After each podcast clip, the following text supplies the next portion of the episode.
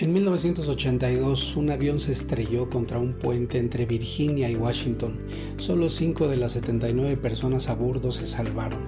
La investigación posterior arrojó que el copiloto había mencionado la acumulación de hielo en las alas, pero fue ignorado, aunque él tampoco insistió en el problema. 74 personas murieron, entre otras cosas, porque alguien no quiso hablar claro ante la autoridad. Cuando tú o alguien de tu equipo tienen algo importante que decir, ¿lo dicen?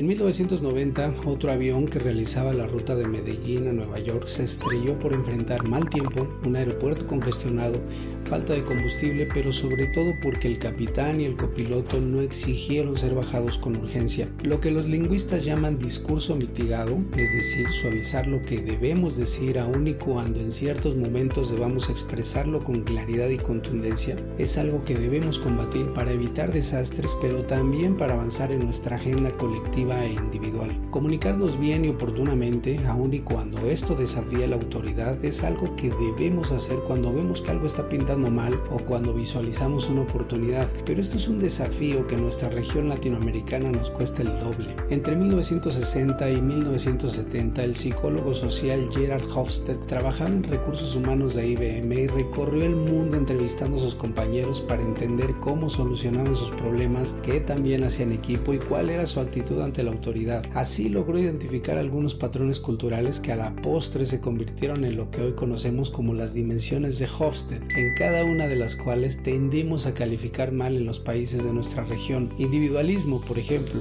refiere el grado en que trabajamos solo por nuestros objetivos y nuestro propio bienestar, lo cual complica desde luego el trabajo en equipo, que por si fuera poco suele darse solo cuando nos lo ordenan. Masculinidad es la tendencia cultural al heroísmo y a la recompensa por encima de la cooperación y la calidad de vida. Evasión de la incertidumbre. Priorizamos evitar riesgos, desconfiamos de lo desconocido, evitamos el cambio y queremos ir siempre a la segura, todo lo cual por definición restringe nuestra posibilidad de crear proyectos y futuro. Cortoplacismo, valoramos la gratificación inmediata aun y cuando la de largo plazo prometa más. Queremos pájaro en mano y no cientos volando, y valoramos más las tradiciones que lo nuevo. Con todo y esto, quizá el rasgo que más reta nuestro quehacer organizacional sea el que Hofstede llama distancia al poder, la actitud que tenemos hacia la autoridad, una puntuación alta en esta dimensión habla de una cultura que acepta la centralización del poder en unos cuantos y que espera órdenes. Una puntuación baja refleja la búsqueda de igualdad de derechos y la intención de fomentar estructuras planas y un estilo de gestión participativo, lo cual debería ser nuestra prioridad.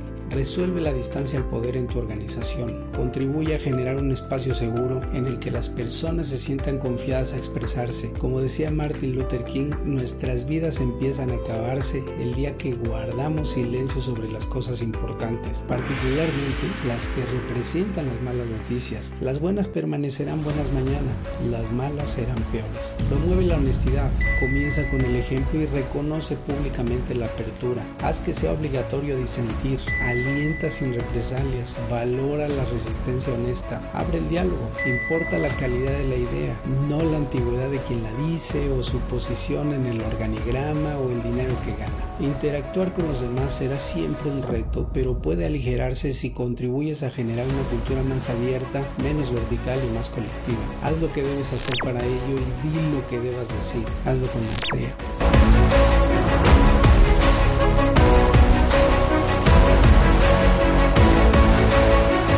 Crece con maestría. Posgrados acreditados y 100% en línea. E-Man Business School.